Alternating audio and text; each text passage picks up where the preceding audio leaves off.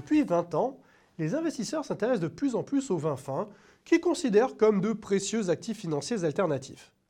Illustration de cet engouement, l'émergence du poste de marché de référence, le LIVEX, et de nombreux fonds d'investissement spécialisés dans les vins fins.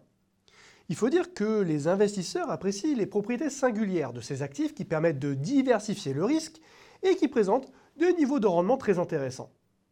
Mais attention, il n'y a pas que des avantages à investir dans le vin fin. Nous sommes là en présence d'actifs financiers très spécifiques. Par exemple, leur matérialité les soumet à des coûts de transport et d'entreposage, à des assurances, mais aussi à des taxes qui n'existent pas dans le cas d'actifs immatériels. Il s'agit aussi de biens d'expérience dont la qualité hétérogène et les asymétries d'information vont exposer les investisseurs à des risques bien spécifiques.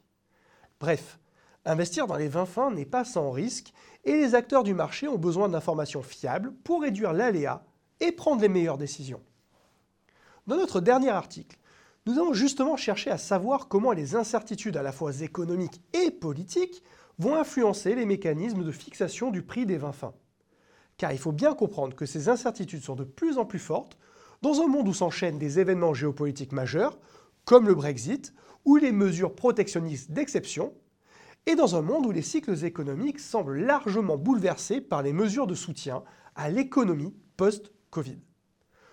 Pour mesurer l'impact des incertitudes sur le prix des vins fins, nous avons mobilisé les indices de prix de référence, tels que le Fine Wine 50 ou 100. Les cycles économiques régionaux ont été analysés via les données de l'OCDE. Et l'indice de Baker nous a donné l'incertitude politique des trois places fortes du marché du vin fin, l'Europe, les États-Unis et la Chine.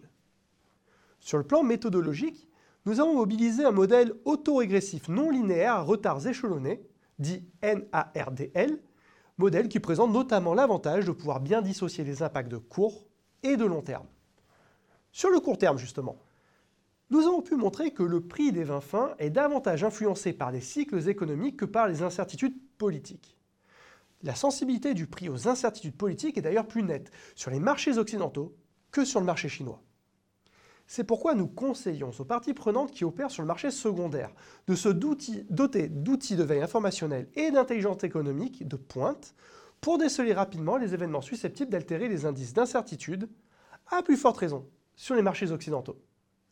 Les agents spéculateurs seront attentifs aux cycles économiques là où les investisseurs de long terme s'intéresseront à des facteurs en lien avec l'incertitude politique, comme le niveau de taxation ou les politiques monétaires. De façon encore plus large, nos résultats confèrent quelques nouvelles pistes de réflexion stratégique aux différents acteurs du secteur vitivinicole. En matière de sélection de marché à l'export, d'adaptation des canaux de distribution, de gestion des stocks.